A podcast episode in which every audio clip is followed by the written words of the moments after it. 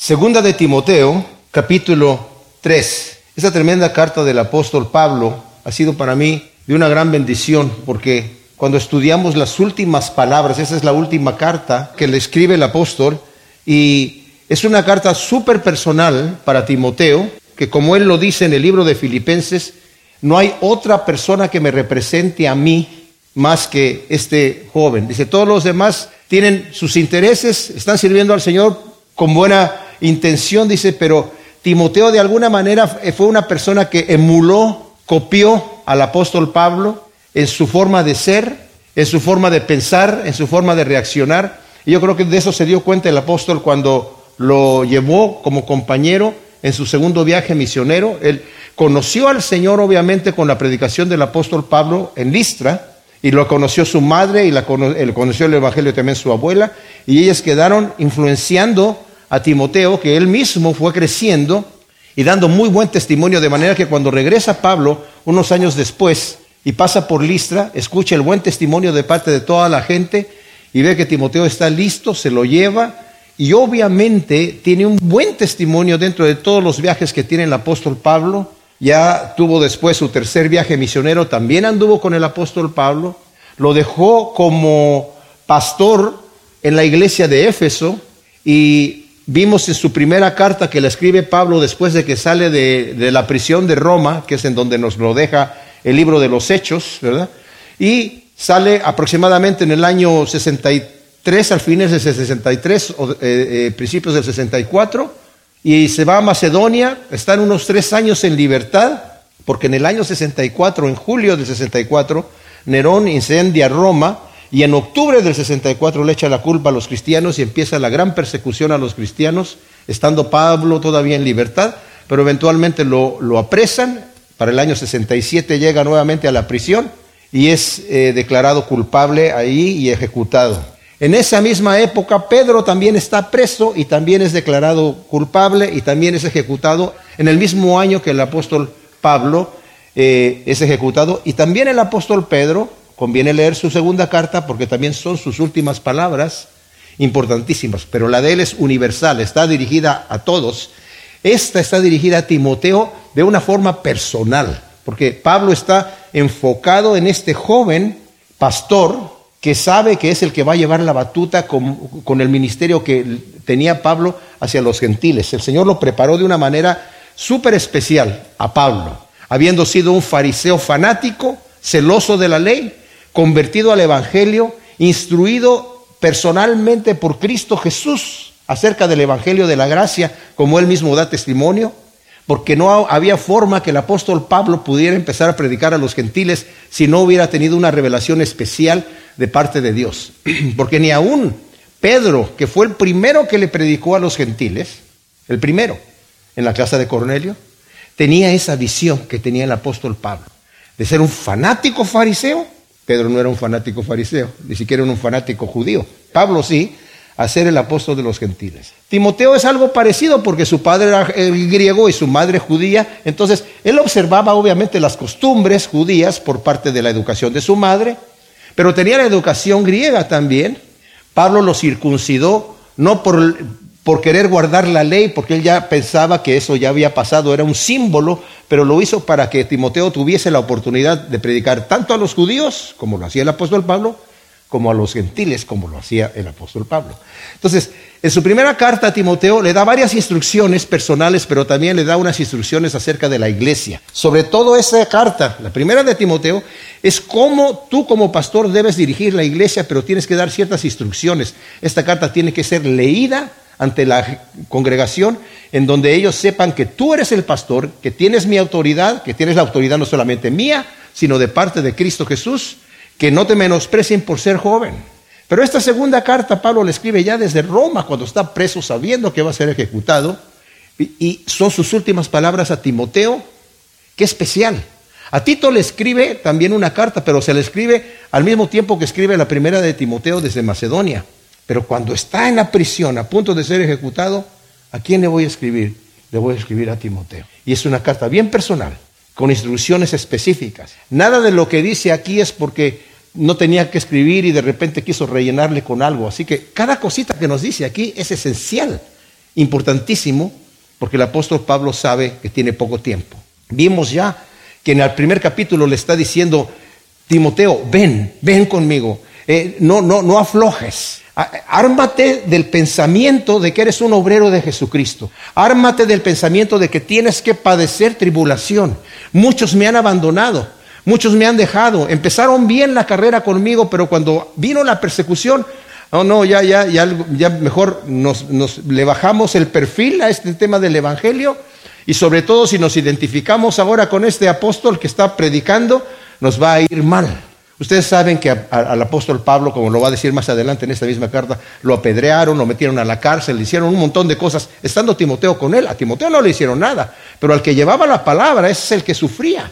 Entonces, si, si se identificaba con Timoteo, perdón, con Pablo, Timoteo, podía también sufrir estas situaciones y Pablo le dice a Timoteo, ven, no te avergüences del Evangelio, sufre conmigo, acuérdate de Jesucristo del linaje de David, resucitado al tercer día. O sea, la gloria viene después. El Señor tiene mi depósito, tú tienes un depósito también, la sana doctrina. Sé fiel a esa sana doctrina. Sé fiel al llamado que tienes. Ármate del pensamiento que no estás aquí para disfrutar lo que Dios te ha... Sí, estamos para disfrutar en cierta manera. En su primera carta le dice al final, eh, en, el, capítulo 6, eh, versículo 17, a los ricos de este mundo recomiéndales que no sean arrogantes ni pongan su esperanza en las riquezas, que son inciertas, sino en Dios, que nos provee abundantemente todas las cosas. ¿Para qué? Para que las disfrutemos. O sea, disfrutar lo que nos da el Señor es correcto. Dice, pero que no pongan la esperanza en eso, ¿verdad? Que hagan el bien, que sean ricos en buenas obras, que sean generosos, dispuestos a compartir, atesorando para sí mismos un buen fundamento para el tiempo venidero, a fin de que echen mano de la vida eterna. Ahora, Pablo nos va a hablar acerca de unas cosas que si las tomamos de una forma muy radical aquí, podemos exagerar y, perder la perspectiva de qué es lo que nos está diciendo el apóstol aquí. Lo podemos llevar a una exageración. Entonces, primero le dice, Timoteo, ármate del pensamiento de que tienes que padecer, tienes que sufrir, no porque el Señor quiera que al que quiera azul celeste que le cueste. No es que porque si, para que te ganes el cielo tienes que sufrir un poquito. No se trata de ese tema. Sino vas a sufrir porque es parte del paquete de lo que estás haciendo. Y le das tres ejemplos formidables para mí. Como soldado, ármate del pensamiento de que tienes que agradar a aquel que te enlistó como soldado. Tienes que, eh, tienes que hacer un trabajo, ya no lo que tú quieres hacer. Ahora tienes un jefe que te enlistó como soldado. Estás en medio del campo de batalla. Quieras o no, estás en medio del campo de batalla. Todos estamos en medio del campo de batalla. Y el que dice, yo no tengo batalla, yo no quiero luchar, ya perdió la batalla. Pero la batalla está ahí. El apóstol Pablo nos dice en la epístola de los Efesios, que no tenemos lucha contra carne ni sangre, sino contra principados y potestades de las tinieblas. Esto lo debemos de llevar nosotros a todos los conflictos que tenemos entre personas, entre el, con el jefe, con el, con el empleado, con el amigo, con el vecino, con el esposo, con la esposa. No es lucha contra carne y sangre, contra con los hijos, con los padres, sino entre principados y potestades de las tinieblas. Tenemos que reconocer el terreno de, de, guerra, dice, pero tú como buen soldado, agrada al que te enlistó como soldado. Hay partes en donde Pablo habla acerca de la batalla y dice, la tenemos que ganar. Tienes que saber defenderte. En Efesios dice, ponte la armadura. Tienes la espada del Evangelio, tienes, tienes cómo defenderte, tienes cómo luchar, tienes cómo agredir. Aquí Pablo no se, no se enfoca en la guerra para ganarla, se enfoca en la guerra para someterse al que nos enlistó.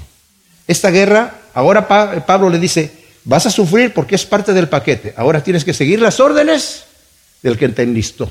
Eso es lo, primero que tienes que enfocarte en esto. Por eso le está diciendo, sufre como buen soldado de Jesucristo. Eres un atleta. En otras partes dice Pablo, tienes que correr. dice, eh, eh, los que corren, dice, solamente uno se lleva el premio corramos de tal manera que obtengamos ese premio. Todos vamos a obtener un premio por estar corriendo una carrera, pero Pablo dice, haz de cuenta que solamente hay uno. Corre de tal manera que seas tú el ganador. Pero aquí no se enfoca en ganar la carrera. Aquí se enfoca en guardar las reglas. El atleta, si no corre de acuerdo a la norma, no es coronado.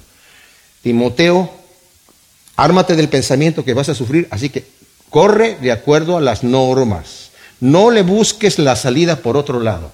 Y las normas son de santidad, de obediencia, de integridad. Eres un labrador.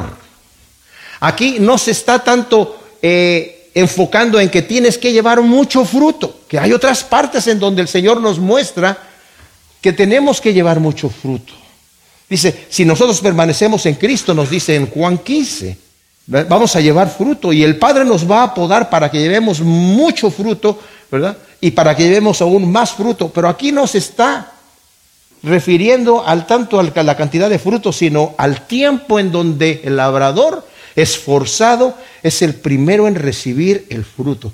Va a haber un momento del descanso, va a haber un momento del disfrute, pero Timoteo ahora no es. Ahora es el momento de trabajar arduamente. Es el momento de estar sembrando, de echarle ganas. Entonces, con este pensamiento así, nos dice después cómo tiene que ser el buen obrero. Habló de varios falsos, de gente que lo han dejado, de gente que está metiendo falsas doctrinas aquí. Y ya nos había dicho algo acerca, por ejemplo, de la palabra de, eh, de donde dice el versículo 16 del capítulo 2. Pero evita profanas y vanas palabrerías porque producirán más y más crecimiento de la impiedad, y la palabra de ellos carcomerá como gangrena, de los cuales son Himineo y Fileto, que se desviaron de la verdad diciendo que la, resurrección ya se efectuó y están trastornando la fe de algunos.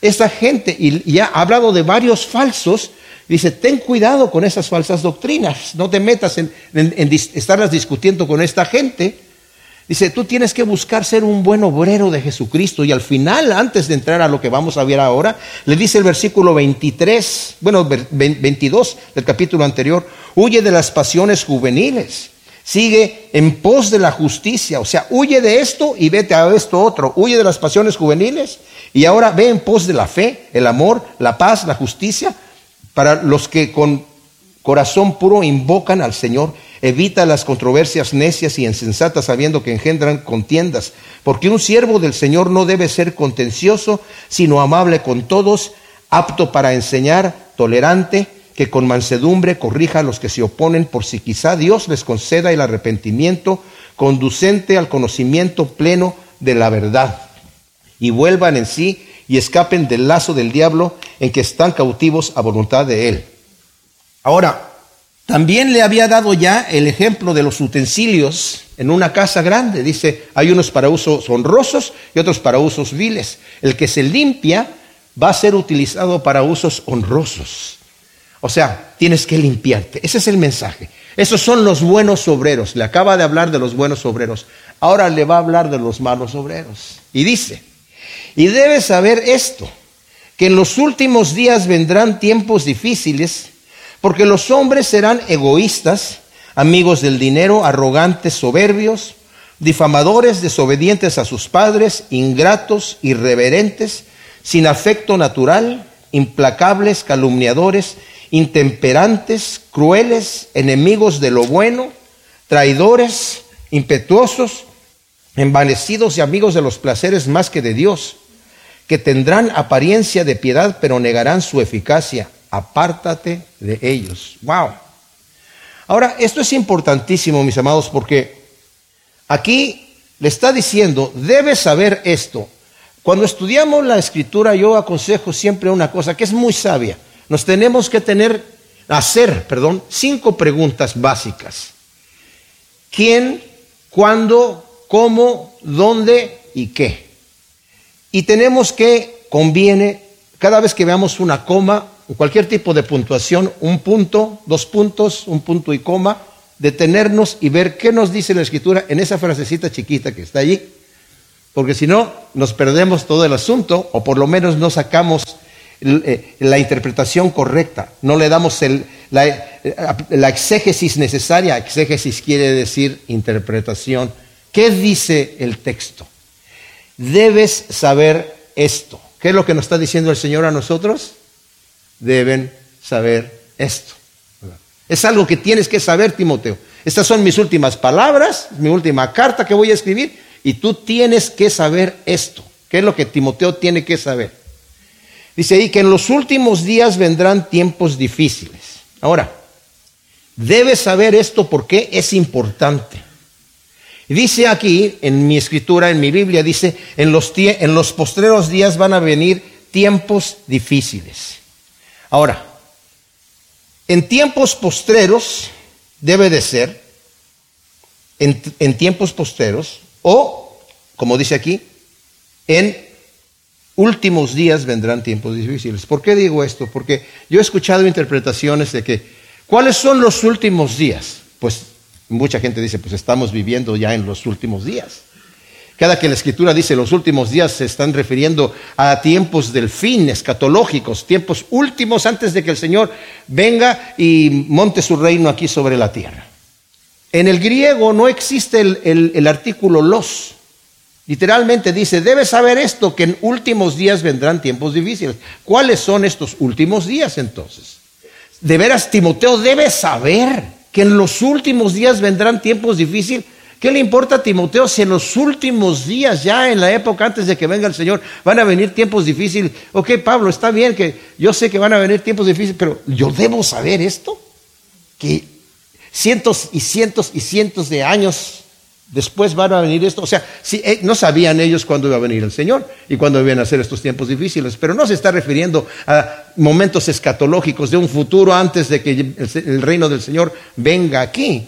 Porque eso para qué le interesa a Timoteo. Es más, si estas personas van a venir hasta los últimos tiempos, ¿por qué le dice en el versículo 5, eh, apártate de ellos? ¿Por qué se va a apartar? ¿Por qué se tiene que apartar Timoteo de personajes que van a venir cientos de años después? ¿Verdad? No, aquí se está refiriendo a los tiempos que se refiere al, presente, al, presente que en este momento está sucediendo, en donde él tiene que saber. Miren, por ejemplo, para dar un ejemplo de esto, en, el, en la primera de Timoteo 4, 1 dice, pero el Espíritu dice claramente que en los postreros tiempos apostatarán de la fe algunos, escuchando a espíritus engañadores y doctrinas de demonio que por la hipocresía de mentirosos que han sido cauterizados en su misma conciencia prohibirán casarse. Y todo está diciendo una serie de situaciones que van a venir en los postreros tiempos. Tampoco se está refiriendo a los tiempos ya del fin del mundo, sino en postreros tiempos, no en los tiempos escatológicos. Segunda de Pedro, el capítulo 3.3, por ejemplo, Pedro está después de Hebreos, eh, dice así, conociendo primero esto, que en los postreros días vendrán burladores andando según sus propias concupiscencias y diciendo, ¿dónde está la promesa de su advenimiento? Pues desde que durmieron nuestros padres todo permanece igual desde el, el principio de la creación. También se está refiriendo Pedro en estos postreros días. Hay gente que ya está diciendo, ¿y dónde está la promesa de su advenimiento? No está haciendo una profecía necesariamente del fin del tiempo, ¿verdad? Sino está refiriéndose justamente a postreros días. Por ejemplo, aquí en Primera de Juan, que está enseguida de, de la segunda de Pedro, habla de hora postrera, dice el versículo 18, hijitos, ya es la hora postrera. Y según habéis oído que el anticristo viene, así han surgido ahora muchos anticristos, por lo cual sabemos que es la hora postrera. No se está refiriendo a la hora final escatológica, está diciendo, sabemos que ahora, dice Juan, es la hora postrera. O sea, es el tiempo que estamos pasando ahora. En Hebreos, que está en el capítulo 1, Dice, habiendo Dios hablado en el tiempo antiguo muchas veces y de muchas maneras a los padres por los profetas, en estos postreros días nos habló por medio del Hijo, a quien constituyó heredero de todas las cosas y por el cual también hizo el universo. O sea, ¿cuáles son los postreros días? Es el inicio de que, eh, de que, que Cristo inició con su venida, con su evangelio, con su muerte y su resurrección, desde entonces estamos en los postreros días y siguen corriendo, siguen corriendo. Y por eso dice, en estos días, estos postreros días, Timoteo, tú tienes que saber que van a venir tiempos difíciles por la corrupción de los falsos cristianos. Ya le había dicho Pablo a los líderes de, Éfeso, de, de la iglesia de Éfeso, en Hechos 20, del 29 al 30. Dice, yo sé que cuando yo me vaya, van a entrar, se van a introducir entre ustedes eh, falsos líderes, lobos rapaces que van a llevar tras sí a los cristianos. Y de entre ustedes mismos se van a levantar gente que van a ser falsos maestros, falsos apóstoles, para llevarse a muchos. Y ya lo había dicho Pablo en 2 de Timoteo 2, del 16 al 18, del 4, del 3 al 4. Todo el segundo capítulo de Segunda de Pedro está hablando acerca de los falsos maestros que se van a introducir dentro de la iglesia. Toda la epístola de Judas que está antes del Apocalipsis es casi parecido al capítulo 2 de la Segunda de Pedro y eh, también está hablando acerca de los falsos y nos pide que contendamos ardientemente por la fe. Pero también es importantísimo que nosotros veamos cómo el, apóstol, eh, el Señor en su carta a, los Efesios, en Apocalipsis, Timoteo está en Éfeso, es el pastor de la iglesia de Éfeso. Y le está diciendo que va a haber falsos maestros, falsos apóstoles. Y se los había dicho ya a los líderes antes de que Timoteo llegara ahí. Después de Timoteo estaba Juan de, de pastor allí en la iglesia. Y fíjese lo que dice el Señor a la iglesia de Éfeso. Escribe el ángel a la iglesia de Éfeso. Esto dice el que sostiene las siete estrellas en su diestra, el que anda en medio de los siete candelabros de oro. Yo conozco tus obras y tu arduo trabajo y perseverancia, que no puedes soportar a los malos. Y probaste a los que se llaman apóstoles y no lo son, y los hallaste mentirosos. O sea, Tuvo efecto esta carta de Pablo en donde le está diciendo a Timoteo, tienes que saber estas cosas. Estos hombres van a estar allí, van a estar introduciéndose allí. Ten mucho cuidado, porque estas personas van a venir de esta manera y estos van a ser tiempos difíciles. Tienes que armarte de la idea que tu trabajo como pastor, y es el trabajo de todo buen pastor, es poder fijarse si dentro de la congregación se están introduciendo doctrinas que son, fíjense lo que les voy a decir, buenas para nuestros oídos, ¿verdad? Nos gustan estas doctrinas, pero no necesariamente son bíblicas. Fíjense lo que dice aquí, por ejemplo, en esta misma carta en el capítulo 4. Requiérote solemnemente en presencia de Dios y de Jesús el Mesías, destinado a juzgar a los vivos y a los muertos en su aparición y en su reino, predica la palabra, insta a tiempo y fuera de tiempo, o sea, en todo momento, redarguye, exhorta y reprende con toda paciencia y doctrina. ¿Por qué? Porque vendrá tiempo cuando no soportarán la sana doctrina, sino que sintiendo comezón de oídos, se acumularán para sí mismos. O sea, ellos mismos, la gente se va a levantar. La misma gente en la iglesia que no le guste la sana doctrina, se van a levantar para sí mismos maestros que les hablen conforme a sus propias concupiscencias y apartarán el oído de la verdad y serán extraviados a las fábulas. Tú, Timoteo, enseña con toda paciencia y doctrina. Mis amados, así de simple. Si no está en la escritura, no tengo derecho a predicarlo. Si no está en la escritura, no tengo derecho a decirlo. Y lo vamos a ver aquí. Bueno, en el versículo 2 del capítulo 3 de segunda de Timoteo, Está diciendo eh, Pablo en el primer versículo, debe saber esto, que en últimos tiempos, que son estos, estos días que estamos pasando nosotros y que están desde que apareció el Señor y continúan, van a venir tiempos difíciles. ¿Qué va a pasar en estos tiempos difíciles? ¿Saben qué es lo que va a pasar? Se van a levantar personas falsas. Acaba de hablar de los obreros fieles, también ha hablado de personas que traen una falsa doctrina. Ha estado Pablo instruyendo a Timoteo en esta su última carta, sus últimas palabras, las cosas que son importantísimas para que Timoteo sepa y sepa cómo actuar dentro de la iglesia. Dice, van a venir personas especiales. Ha hablado de diferentes tipos de personas. Ojo, cuando estemos ahora, mis amados, leyendo estas cosas, tenemos que decirle al Señor, Señor, ¿qué es lo que tú me quieres decir? ¿Por qué? Porque dice el primer versículo, y debes saber esto. Señor, ¿qué es lo que yo debo saber de esto? O sea, vamos a, ver 19 características negativas de estos personajes que nos van a mencionar aquí, pero no para que los veamos y para que empezamos a ver la cara de las personas y decir, ah, mira, ese tiene esta, ah, mira, aquel es este, uy, ya te vi, aquí tiene el nombre de fulanito de tal, sino que nos veamos a nosotros mismos. Pero vamos poco a poco. Van a venir tiempos difíciles, ¿por qué? Porque los hombres serán, aquí dice, egoístas, amigos del dinero, arrogantes, soberbios, difamadores, desobedientes a sus padres, ingratos, irreverentes, sin afecto natural, implacables, calumniadores, intemperantes, crueles, enemigos de lo bueno, traidores, impetuosos, envanecidos y amigos de los placeres, más que de Dios, que tendrán apariencia de piedad, pero negarán su eficacia. Apártate de ellos. No me gusta mucho hablar de las palabras en griego, pero creo que es importante que las veamos aquí. Es importante. Porque Pablo utiliza la palabra amor casi en todas estas cosas. Y lo que vamos a ver aquí es que es, una, es un amor mal dirigido. Nos ha hablado Pablo acerca de cómo debe ser el obrero, el fiel obrero al Señor.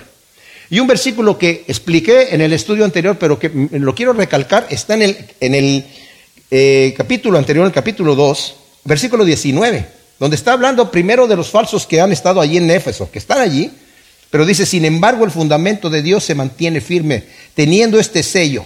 Conoció el Señor a los que son suyos y apártese de iniquidad todo el que pronuncie el nombre de Cristo. O sea, el Señor ya sabe cuáles son suyos, pero tiene que apartarse de iniquidad todo aquel que nombra el nombre de Cristo. Y ahora nos está hablando de los falsos. ¿Y qué dice? Los hombres serán, aquí dice mi Biblia, egoístas. Yo creo que la Reina Valera dice amadores de sí mismos, ¿verdad? Es la, es la traducción correcta. Es la traducción correcta. Porque la palabra es filautos, que viene de la palabra fileo, que significa amor, y autos, que significa sí mismos, amadores de sí mismos. Esto es importante, les voy a decir por qué, mis amados. como les dije, yo hay cosas que nos gustan, ¿no? Oye, sí. Yo he escuchado muchas veces, oye, la Biblia dice, ama a tu prójimo como a ti mismo. Pero Tú te tienes que amar a ti mismo, porque si no te amas a ti mismo, ¿cómo vas a amar a tu prójimo? Mis hermanos, ya por, por default, ¿cómo se dice default en, ¿Cómo? ¿Omisión? Bueno, por omisión. Ya nosotros ya estamos programados para amarnos a nosotros mismos. No, no nos lo tienen que enseñar. Nadie dice me odio, me odio, me odio. Aunque, aunque, aunque lo diga, lo está diciendo con amor, ¿verdad? Pero escuchamos eso, ámate, ámate, consiéntete, regálate, porque lo escuchamos afuera, pero está aquí. No, no, el Señor no quiere que nos demos golpes de pecho, ni que andemos de rodillas diciendo, ay, me odio, me odio, me odio. No, pero yo me voy a amar a mí mismo, pero bajo los parámetros del Señor. ¿A qué voy? Cuando el Señor me dice, el que quiera venir en pos de mí, niéguese a sí mismo, tome su cruz y sígame, no me dice vete a un monasterio y date de latigazos en la espalda.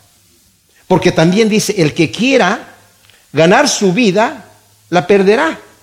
Pero el que pierda su vida por causa de mí, la hallará. No tú hagas tesoros en la tierra donde el, eh, eh, orín y el, corrompe, ¿verdad? O eh, los ladrones se los pueden robar haz tesoros en el cielo. Al fin de cuentas, sí me estoy amando a mí mismo porque yo quiero tesoros en el cielo. Pablo le acaba de decir aquí a Timoteo en esta misma carta en el capítulo 1, versículo 12, por causa de lo cual padezco estas cosas, pero no me avergüenzo. Estás padeciendo estas cosas, ¿por qué no te avergüenzas?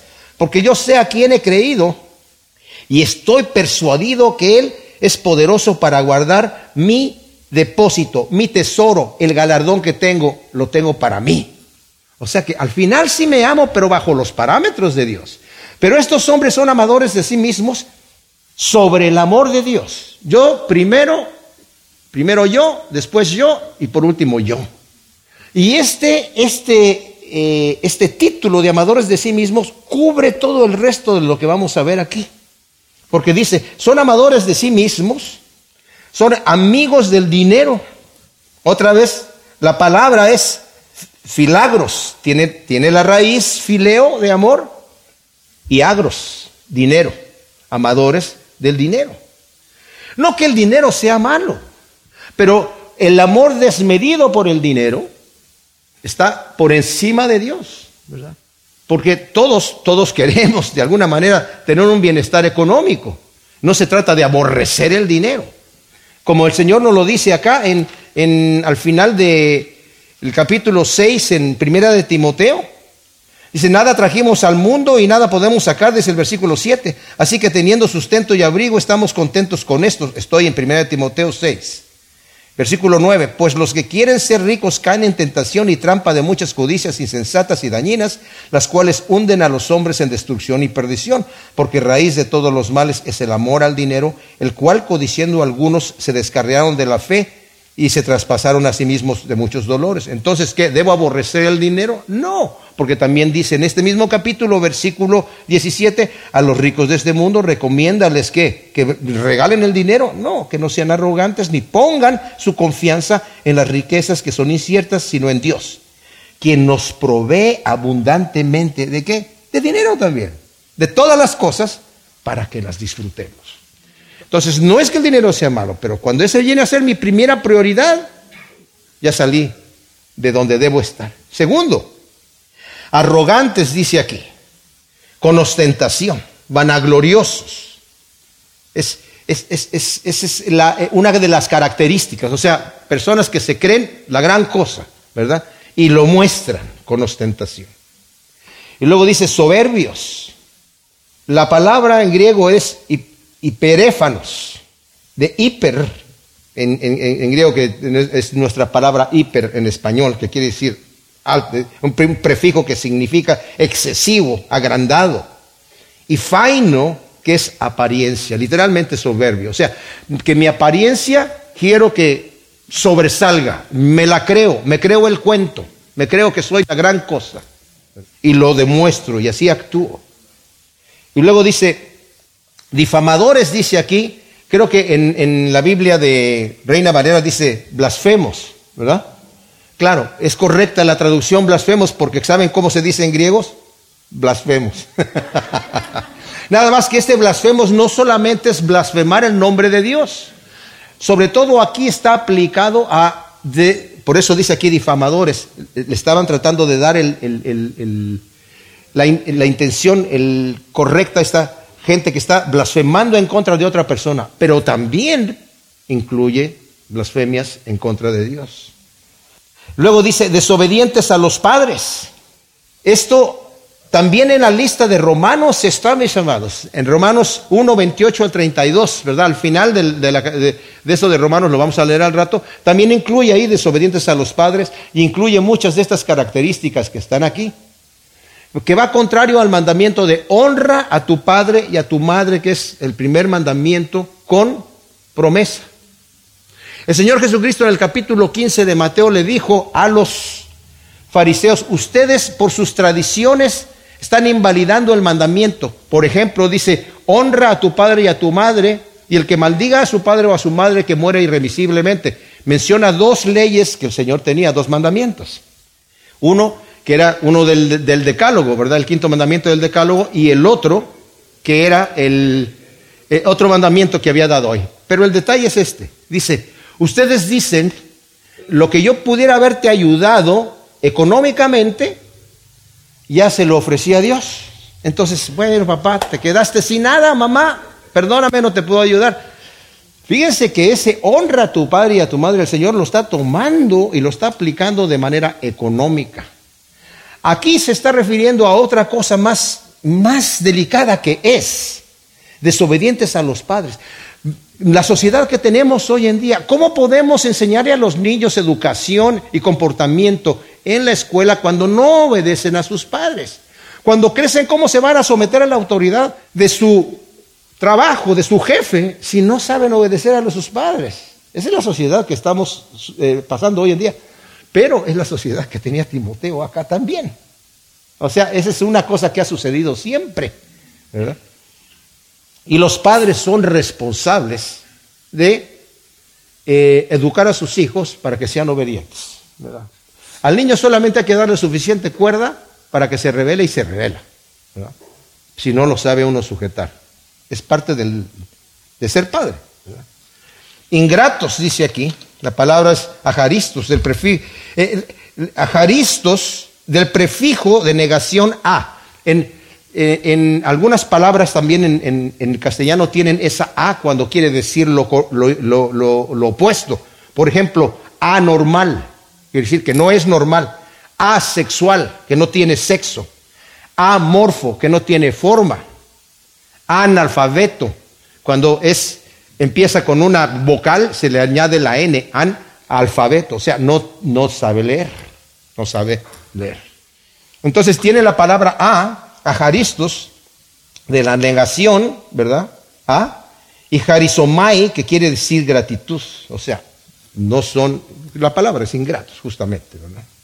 Irreverentes o impíos, también es otra palabra que tiene el prefijo a, y luego dice oistos, que quiere decir santo, lo opuesto a ser santo, que son impíos.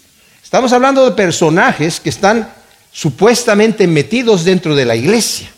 Y luego dice, sin afecto natural, a strogos, otra vez tiene el prefijo a que quiere decir no, historge, de la, de la eh, eh, la palabra griega que significa el amor natural que tiene la madre o el padre por sus hijos, sus hijos por sus padres, eh, los hermanos, un muy buen querido amigo. Ese afecto natural, dice, sin afecto natural. Un padre que puede dejar allá, votar a sus hijos y, irse a, vivir su vida por otro lado. Una madre que aborta a su hijo porque no lo quiere y quiere vivir, tiene, quiere poder vivir como quiere vivir, ¿verdad? Esos son valores que se enseñan hoy en día, pero dice, así van a ser estas personas, ¿verdad? Sin afecto natural. Implacables, dice aquí también. Y también utiliza la palabra a, es de, negación, y spendo, que es apaciguar, aplacar o hacer la paz. Mis amados, mientras estamos leyendo estas cosas, apliquémoslas a nuestras relaciones horizontales entre nosotros mismos. Porque cuando no tenemos una relación con Dios vertical, como debe ser, nuestra relación horizontal se echa a perder. ¿Verdad? ¿Cómo estamos aquí? Calumniadores, dice aquí. La palabra no hay que explicar mucho. En, en, griego es diabolos, de donde viene la palabra diablo, que es el acusador o el calumniador. Intemperantes, que es Acrates nuevamente tiene la palabra a, el prefijo a de negación, y la palabra kratos, que significa dominio de temperamento. Intemperantes, explotan, son explosivos, no pueden dominar eso. Estaba escuchando yo a Rick Warren, estaba hablando acerca de el temperamento en el hogar, cuando las personas están iracundas y están gritando y dice, eso es algo que tú lo puedes regular facilísimo. No digas, es que así yo. Porque puedes estarle gritando a tu esposa, esposa, no, es que sabes qué, te suena el teléfono. Hola, sí, ¿cómo estás? Ajá, sí. Ah, hace mucho tiempo que no. No, bien, bien, gracias a Dios. Sí, sí bueno, ok, muy bien. ¿Sabes lo que te dije? Y otra vez llegas ahí. Se te sale otra vez el diabolos por allí. Wow. Crueles, anémeros, del prefijo de negación a y eh, émeros, que quieren decir manso o amable. O sea, lo opuesto a ser amable. Yo puedo tratar muy bien a la gente en la iglesia, ¿verdad?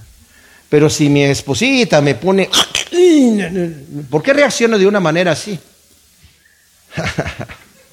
Marido, o sea, no creo, no creo que a ninguno de ustedes, maridos, su esposa le ha dicho, tú no le harías así a algún amigo tuyo.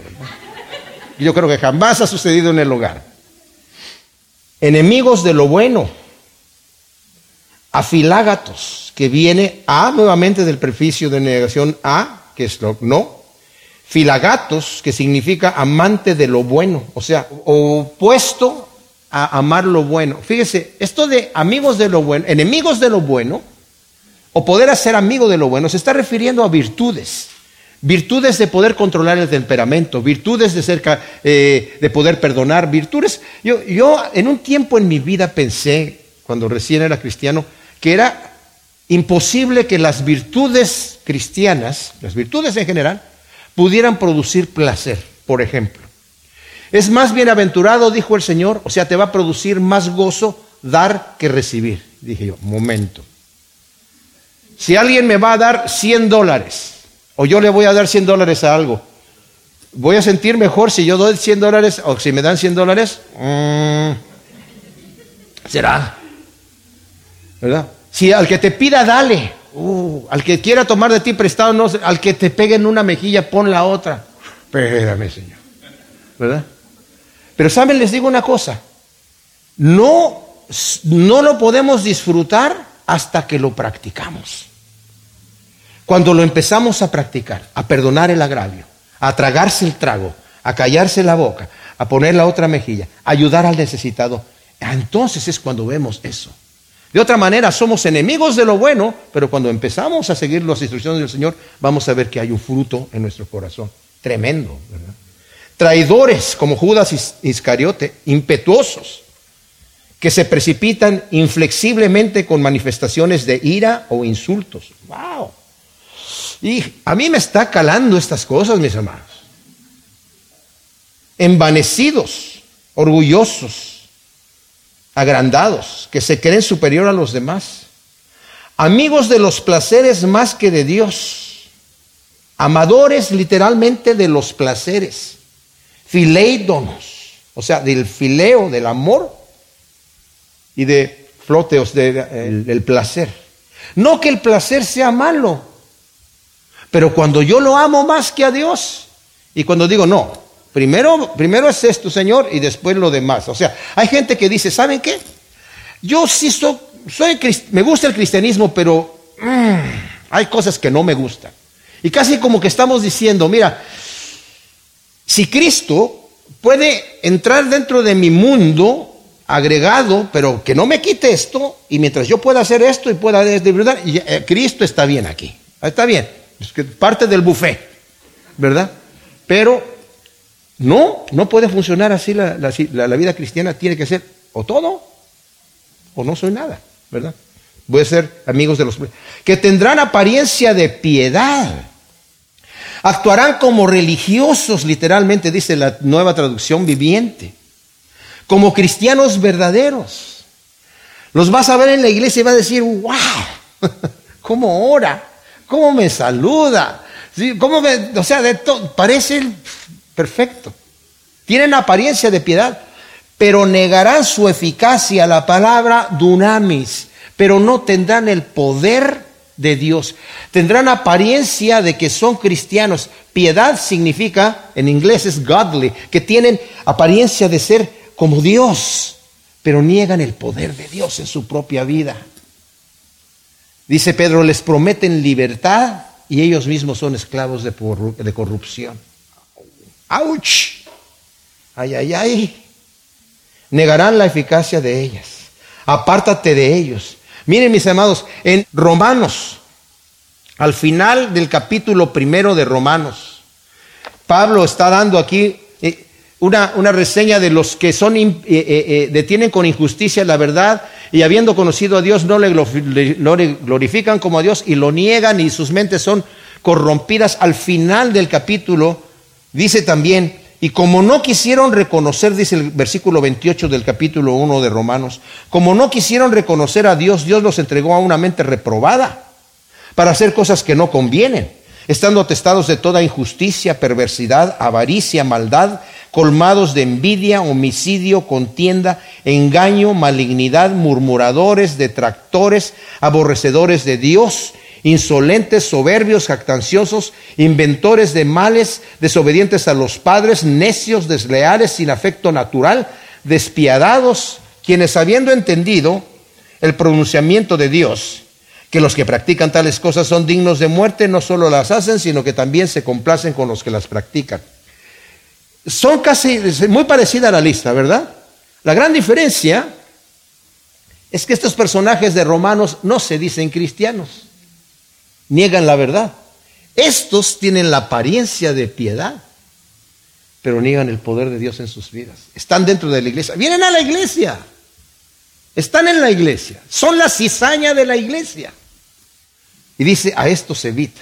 Ahora, cuando leemos esto, mis amados, esto está fuerte.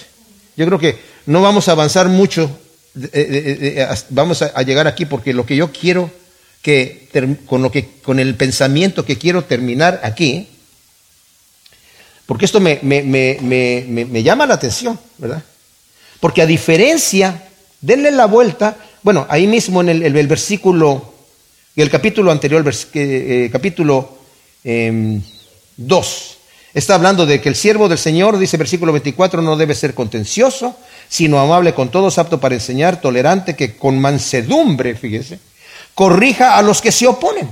Aquí hay una gente que se oponen. Están dentro de la iglesia, por si quizá Dios les concede el arrepentimiento conducente a la verdad, y vuelvan en sí y escapen del lazo del diablo en que están cautivos a voluntad de Él. Aquí no dice eso, aquí dice apártate de ellos. Yo lo que quiero es que cada uno de nosotros hagamos un examen de conciencia, ¿verdad? No creo que haya un perverso que tenga todas estas 19 características juntas, ¿verdad? A lo mejor lo hay.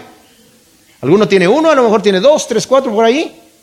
Pero ¿saben qué? Cuando yo veo esto, mis amados, la verdad es como verme en el espejo.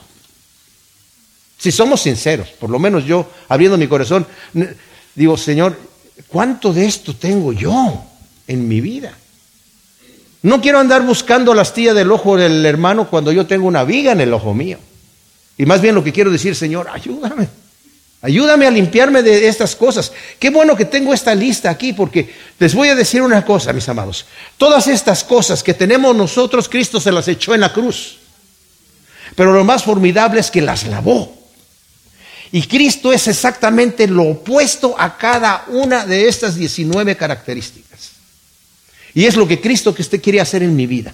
Me quiere ir transformando de gloria en gloria para quitarme esto que esto es, viene natural en mi vida. No lo tengo que buscar.